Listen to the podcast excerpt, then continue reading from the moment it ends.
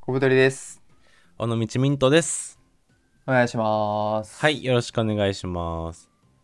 いやー、この収録がですね、はい、 6月25に収録してるんですけど、はい、およそ1ヶ月以上前にですね、おう文学フリマってイベントがあって、はい、僕それにちょっと参加してきたんで、はい、その話をしていきたいと思うんですけど、しましょミントさんは、 ミントさんが今手に本取ってね、読んでくださってるんですけど、僕ですね、本を2冊作って、う。うん、その文学フリマっていうイベントに出展してたんですよ。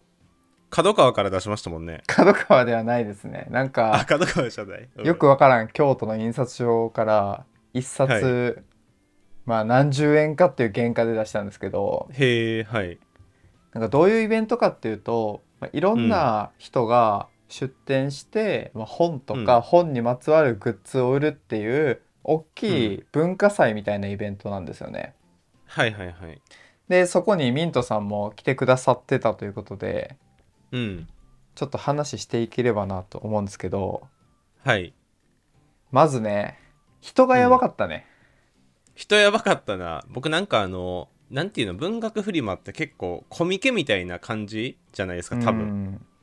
で、なんか東京ビッグサイトみたいなのでこうコミケとかでやってると思うんですけど、はいはいはいああいうのを僕行ったことなくて、これまで。うんでなんか分振りはどんな感じなんやろうなと思って行ってみたらマジ人がえぐすぎてモノレールの駅からもう人がどんどんどんどん吸い込まれていくみたいな、あーそっかそっかうん、巨大なイベントでしたねいや本当にマジであのうん通勤ラッシュぐらい人いてずーっと、ね そうそうそうそだから見てる側もすごい疲れるだろうなと思って見てたんですけどううん空気感どうでしたか空気感いやなんかね、文学好きなんやろなっていう人がいっぱいいました よ確かに文学ファッションの人多かったっすね、シャツ着文てま学しファたッションそうそうそうそう大体男の子シャツ着てたねでなんかあの結構界隈って感じがやっぱしましたねそういうあなんていうか文学界隈っていうのが分かんないですけどーはいはいはいあでもこんな熱量あってでかいイベントやってるよなっていうのは普通に面白かったですけどね見てていやこれ文学フリマの感想会史上最遅かもしれないですね最遅いでしょみんなもう忘れてますから そのイベントあったこと 1ヶ月以上経ってさっきだってミントさんうもん僕の本買ってくれてね、読んでくれたんですけど、はいちょっと内容を思い出すためにさっと見ますねって言ってちょっとねだいぶ前やったんで読んだのが軽く復習していただいたんですけどはいそう出る側としてなんかどういうことやっていったかっていうのを話していきたいなと思うんですけどうんてかなんか僕もちょっと聞きたいんですけどこれはいはいこうまあコブさんがその、まあ、奥さんと一緒にまあ今回出展というかされてて、まあ、本っていうかエッセイみたいなのをね何個か出されてたじゃないですかはいはいこれってまず そのまあ文学フリマ出る出ないに関わらずまず本を出そうっていうどこかでこう気持ちがあったってことじゃないですかはいはいはいそれってなんかきっかけみたいなのあったんですかどっかで僕文学フリマとは別で渋谷の光栄の中に入ってる棚菓子本屋みたいなのやってるんですよなんか前もちょっと喋ってましたもんねそうそうあのーちっちゃい棚を月何千円かで借りてそこで好きな本を売るっていうお店があるんですけど、はいそこで1個棚を借りてるんですよね、うんでそこで本をこういいろんな人の面白いと思った本を売ってたんですけどはいまず利益が良くないとあ利益良くないんやうんしょうもない背取りしてるみたいなもんなんですよやっぱ。ああそうね原価と売り値がそんな変わらんみたいなことなんですかそうっすねあのへー僕の場合は本を中古で買って面白いと思ったやつを売ってってやってたんですけど、うんやっぱどうしてもその本って単価が低いんでそもそも利益幅があんま出ないなと思ってたのと、うんまあ、いきなりこんななんか現実的な側面言ってすごいぶち壊してるんですけどいや覚えましたなんかそう金稼ぎのためにエッセイ出したんかと思いましたねもっとねなんかあ の作家性を前面に出していやー忘れるような日々を綴りたくてねとか言いたかったんですけど。うん背筋エッセイなんかと思ってしまいましたよ 一個はやっぱそれですねやっぱビジネスとしてだ、はいはい自分の商品があった方が利益取れるなと思ったのと、うんもう一個はやっぱいろんな人が本を作って出してたんですよあその棚貸しの時もってことそう棚貸しうでん自分で棚を借りてるけど、自分で作った本を売ってますって人も結構いらっしゃってへえで本ってそんな簡単に作れるんだっていうのを思ったんですよその時うんうんあんまり身の回りにいないじゃないですかなんか料理作るみたいにバンバンバンバン本作った り確かにねおらんな周りにそうなんでそっからまあ調べて作ろうと思ったのがきっかけですね、ああなるほどそれがいつぐらいですかそれがでもだいぶ前ですよもう9月とか10月ぐらいによし作るかと思ったけど、うんうんやっぱりね締め切りがないというのはもう本 当に良くなくてうんあの庵野監督もね締め切りは偉大だって言ってましたけどそうなんやうんまさにその通りで僕はうん文学フリマの、その出店決めて出店料7,000円ぐらい払ってからやっと本腰入れて作り始めましたね、ああやっぱそこに出るっていうのが決まらんとちょっとやる気出えへんみたいなのあるんですかねいや難しいですねなんかだって自分でエッセイ書いたりとか曲作ったりとか発表の場があるからこうねやれるっていうのもあると思うんで、うんまあそれでこう作り始めてなんやかんや、えー5月だったんですけどイベントがうんゴールデンウィークに仕上げましたね、いやめちゃめちゃ直前じゃないです かよくないな 印刷とかよう間に合ったないやほんまにあの怠惰な大学生が卒論ギリで仕上げるみたいな感じ で書き上げてはい出して、僕は日記集とエッセイ集で奥さんが、まあ、日記集計3冊を売ったって感じですねなるほどななんか僕の手元にはコブさんのこれが諸女作かわからないですけれどもあのエッセイの「生活は揺れる」っていうのがまあ手元にありましてはい僕が書いたエッセイですねそれ紛ちれょもっないとその本の話っていうかちょっとして聞いていきたいなと思うんですけど作家やんも今回今回出版された「生活は揺れる」これ一言で言うとどのようなエッセイでしょうかうそうですねはい忘れていく日々を綴ったというか僕の生活ってずっと揺れてるんで、うーんはい生活もそうだし価値観も意見もでも揺れながらでもいいんじゃないっていうそういう気持ちを込めて書きましたね。あありがとうございます揺れているというのは具体的にどのようなことでしょう かいや まあこんなカッコつけましたけどあの揺れるっていうのは、あの、うんラッパーのデンガリュウっていう人が「揺れる」っていう曲出してて、うんでめっちゃええやんと思ってパクりました。あなるほど ないやなんかちょっとこれ思ったんですけど、はいはそい。のちょっとなんていうのネタバレじゃないけどいいよネタバレもクソもないからね。クソもない なんか後書きみたいなところにそのコブさん今おっしゃったなんかこの「揺れる」はなんかこの曲を聴いた時にこういう歌詞の一節があってそこから取りましたみたいなはい。なんかこういうなんていうの言い方言い方っていうか言い方言い回し言い回し論法って結構あるあるじゃないですかはいはいはいはいなんかそれおしゃれやなと思ってそれをこうナチュラルにやってんのなんかすげえと思いました後書きでおしゃれなんかそういえばなんかあとなんか小説とかでもまず最初の1ページに過去の偉人のなんか1行あるなんーかあるやん なんか村上春樹やってくるそれ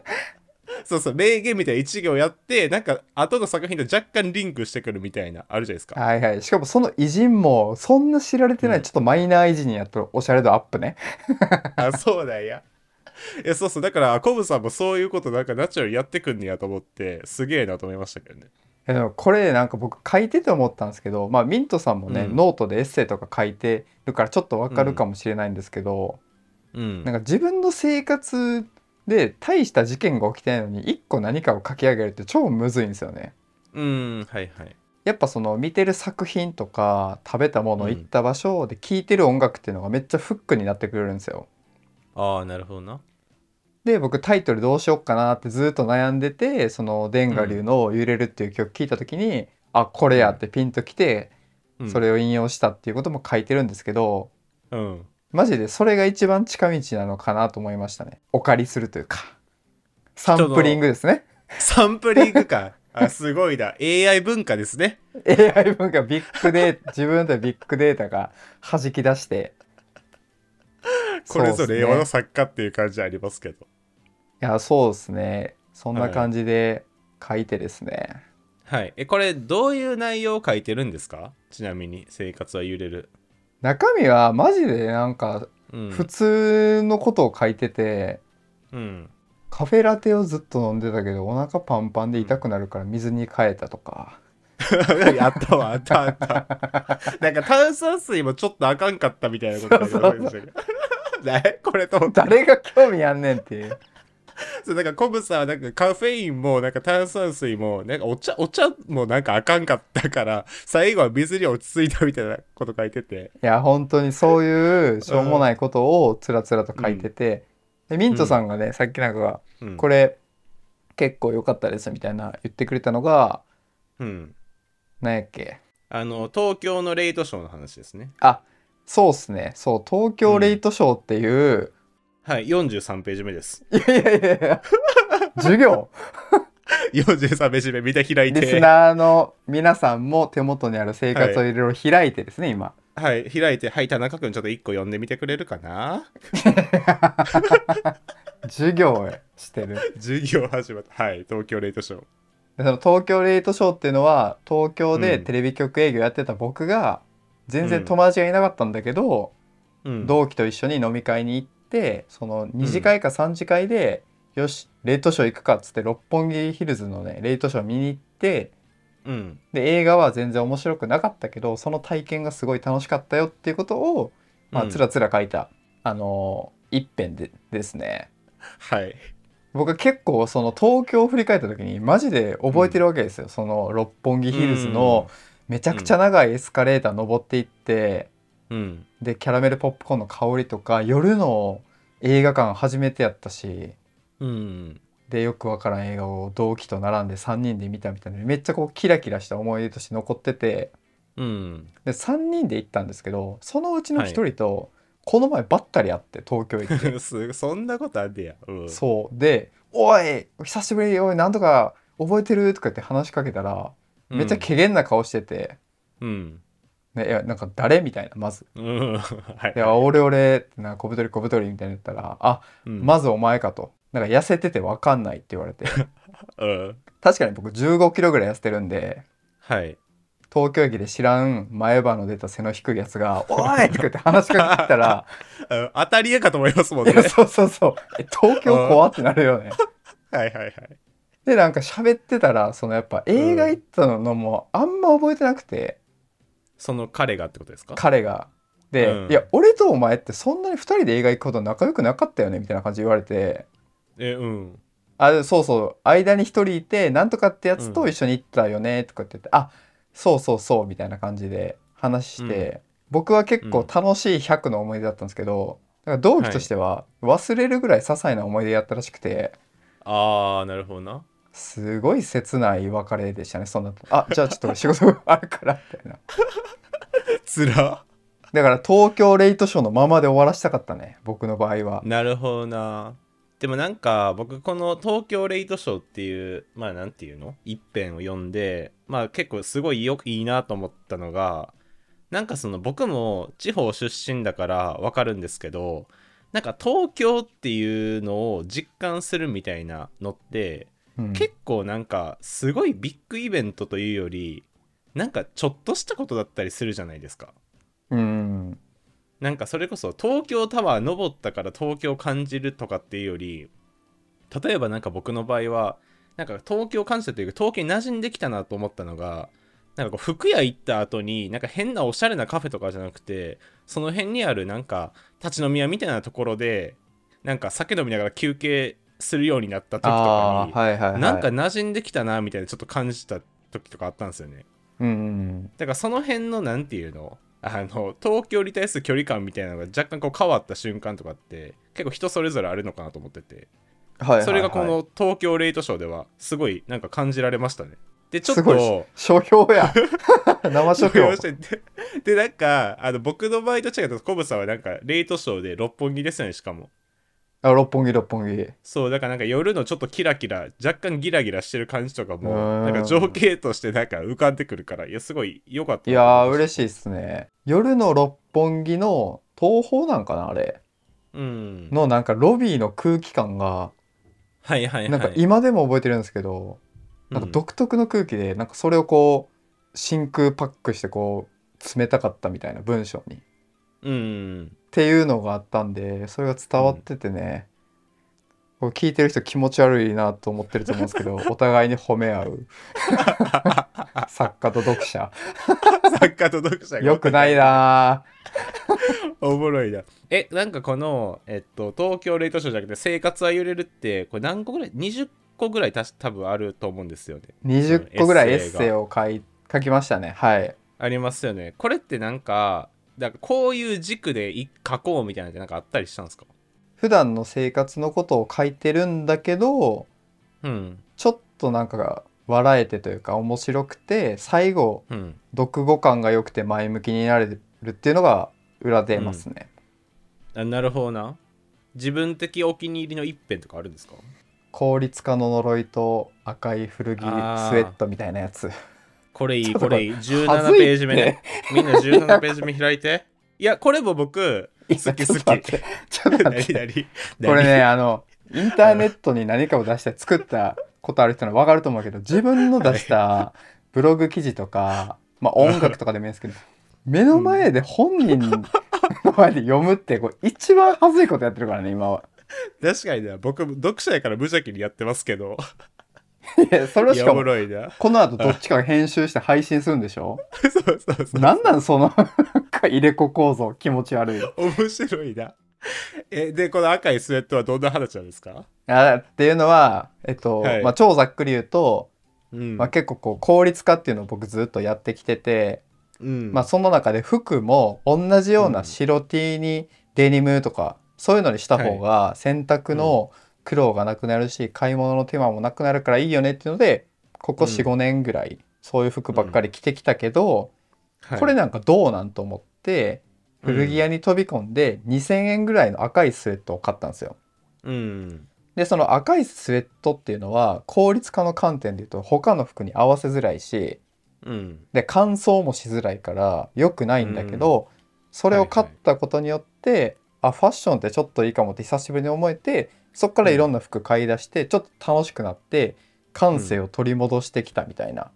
うんでそのモノクロだった僕の服に赤いスウェットが血を通わしてくれたみたいな感じのこうんれパンチラインですね。いやーこれいいんよななんか普通によくてで僕なんか最 後の3行ぐらいがめっちゃ好きでちょそれはもう皆さん呼んでからっていう感じなんですいけどやそんなどんでん返しないよ。どんでん返しはない。どんでん返しはないけど、オチが秀逸、作家みたい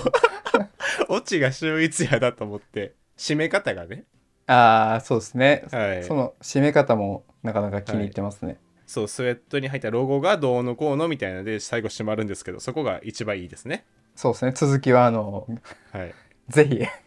ぜお手ひ、に取っごてね。購入いただいて、はい。一応本に関してはその渋谷ヒカリエの8階にある〇〇書店っていうそこに入れてるので。よかっったら、ぜひそこでねそれ以外はちょっとまだ販売してないのでた。はい。で地味にちょっとずつ売れてきてるのですごいやん。なくなるかもそのうち、マジそのうちなんか、青山ブックセンターとかに置かれんちゃうやば最高峰やんいきなり最高 峰よまあねいき地な理り的に言うと近いんやけどね渋谷かそうらそうそうそうそう。 距離近いから。思った思った、うん青山って書いてるこれで渋谷から歩いて行けるじゃんと思ってうん。やっぱその辺もちょっと東京レベルまだまだだだなって僕思ったんですけどどういうことですかあのなんかこう、いやクソしょうもない話ですけどはい。なんか目的地があるとゼップに行きたいと、ゼップダイバーシティに行きたい、で最寄り駅調べたら、うんなんかあの台場が近いって書いてるでも実際はあと2分ぐらい歩けばもう一個駅があって、そっちの方がアクセスがめっちゃ良くてよく知ってる人は2分だけ遠い方を使ってるみたいなことあるじゃないですかはいはいはい。それもやっぱ東京って感じしますよ ねああ、深いですね。いやいやいや受け深流かっしたたな。合気道の使い手がいるここに深かったわ。まあ言うてますけど。言うてますけどはい。でまあそんな感じでねえっとリスナーさんも来てくださったし、買ってくれたう方ん本当にありがとうございましたということで、はい。これ次回がね、11月ぐらいにあるんですよ、東京で。あ11月はい5ヶ月後ぐらいかで、これミントさんどうですかちょっと、僕が売ってんのとか見たりとか、会場の熱気見て、うんどう思われてますか、今。やっぱ作家魂がくすぐられましたねいや、そうっすよね。ミントさんは ね、なんやかんや言うてノートでエッセイめっちゃ書いてたんで、いや書いてたなこれちょっと作ってみてもいいんじゃないかなって僕は勝手に思ってるんですけど、どうですかいややりましょう次の、えー文学フリマ in 東京で上京ボーイズブース出しま しょうやるか。やりましょそうですね。ちょっと詳細はおいおい考えていくということで、ううんまあ何かしらね、作って出せばいいかなっていうふうに思ってます。そうねなんこんなんやりたいとかなんかありますちなみにまあでもシール売るとかぐらいでいいかもな。いやダメですよそ んないきなりシール販売だけあ物 販。物販からやんの曲作らずに物販。ライブせず物販みたいな。タオルだけ売ってるアーティストおるぞみたいな。いや、おもろいけど、僕なんかやっぱベタですけど、なんか往復書簡みたいなノリのやつとかやりたいなと思いましたね。交換日記みたいなやつね。そうそうこ交換しなくてもいいけど、ワンテーマ2人書いてるみたいなとか、ああ。まあ2人で書くんやったらとか思いましたね。いやこれ思ったんですけど、なんかミントさんだけの作品の方がいいかなと思ってて、いや、そんな僕ハードル高くなるじゃないですか、いきなり。いやいやでもなんとかなるよなんとかなんのだって今までさ、ノートでこう書いてきたエッセイがいっぱいあるわけじゃないですかうん。でそれの反応良かったやつをちょっとね、うんこう過筆修正して うん。で、一部書き下ろししてね。 そうそうそう取ってつけたように1個2個ね最初と最後につけてそうそうそう。さも新しいですよと顔して売るパターン ねあれは、なんかこれ読んだことあるぞみたいなね。はいはいはいめちゃくちゃありますねそれうんまあ確かになでもなんか僕それこそその文学フリマでコブさん以外のブースとかも結構回って見てまあいろいろ買ったんですよね5000円分ぐらい確か買ってはいそはのい本をね、でなんか買った本のやっぱラインナップ見てるとなんか生活系エッセイみたいなのがすごい好きなんやなって思ったんですよ自分でうんうんうんなんか人の日常をただ書いてるやつとかやっぱ好きなんやなと思ったんで、まあ、自分が出すにしてもそういうのがまあいいかなと思ったんですけどはいはい、まあみんなやりやすいからみんな出すじゃないですかそんな出しますねねこれちょっとねなんかコンセプトじゃないけどなんかちょっとは尖らせないとダメなんやろなとか思いましたねいやこれね秘策がありましてミントさんこれ書けば売れるだろうっていう、はいなんすか編集者小太りとしてのお言ってくださいこれはミントさん名義じゃなくていいんでうんあのマッチングアプリ体験記ですねあーマッチングアプリ大元気だちょっと遅い感ないですかなんかもいやこれはねううん前回の文学フリマでそれ販売してる女性のユニットみたいなのがいてうんやっぱ速乾してたらしいんで速乾すんの恋愛とあとあんま人様に言えない話っていうのは重要あるんでまあそうよなでミントさんの多分行きたい方向とは真逆のうんあの何気ない日常とかじゃないですよね。もうげ 下世話な非日常下みたい世な。 話下世話な非日常おもろいなそれ2冊ですか下世話な非日常本といやゆるい日常も人間不信になるわ、それ同時に読む。え、これどっちな確のかめ確かに、え、あなたがどっちも書いてるんですかってやりますよね。めちゃくちゃ怖いな。いや、まあいや僕、萌え柄さんみたいなんで行きたいから、僕、ノリは。萌え柄さんってどういう人なんですか、僕読んだことないんですけど。あれですよ、あの、僕たちは、なんかみんな大人になれなかったみたいな、ネットフリックスとかやってたら知らないですかちょっと存じないですね。存じないですかちょっと思い出しただけみたいなノリの人です。はいはい。なんかタイトルはなんとなく、中身はあれですか、青春群像劇的な。 まあ、なんか、そまあ、そんな感じですかね。おい、さおい、諦めんなって。伝えろっなんかて。、その、東京の、で、くすぶってる若者の、なんか、ちょっとな、キラキラみたいな感じですよ。あー、なるほど。下北高円寺系の。そうそう、下北高円寺系よ。ああ、なるほど。それ得意そうやもんな。うん、でも下北高円寺系もちょっと最近別にその本だけじゃなくて映画とかでももう縮小気味じゃないですかああ、やっぱ増えてるんですか。いや増えてると思いましたが乗っかるんもなーみたいな なるほど何書こっね。かまなーみたいなそうそうそうそうまあちょっとあれですねなんかあと1個めっちゃ大変だな、けど面白そうだなと思ってるのはうんなんかこういろんなポッドキャスターの人とうんラジオについてのちょっと雑誌じゃないけど、ああはいはい10人ぐらいオファーして1人1個書いてもらって、それまとめて出すみたいな、ああポッドキャスト専門誌みたいなねそうなんか僕とラジオみたいなテーマで皆さんに書いていただく、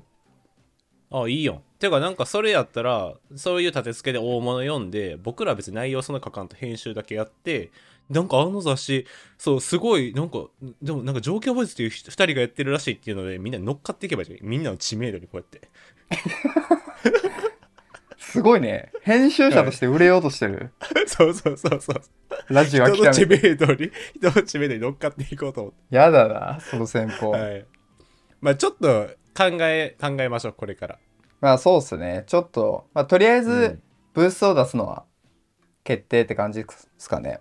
そうですね。で、なんか、え、コブさんもあれですよね。今回出すにあたって、なんか誰かにこう、表紙デザインしてもらったりとか、なんかやってもらったみたいな感じですよね、多分。あやってもらいましたあの「ネオ五条楽園」っていうポッドキャスストやってるト。うん。薮田さんっていう人がいるんですけど、その人に書いてもらいましたね、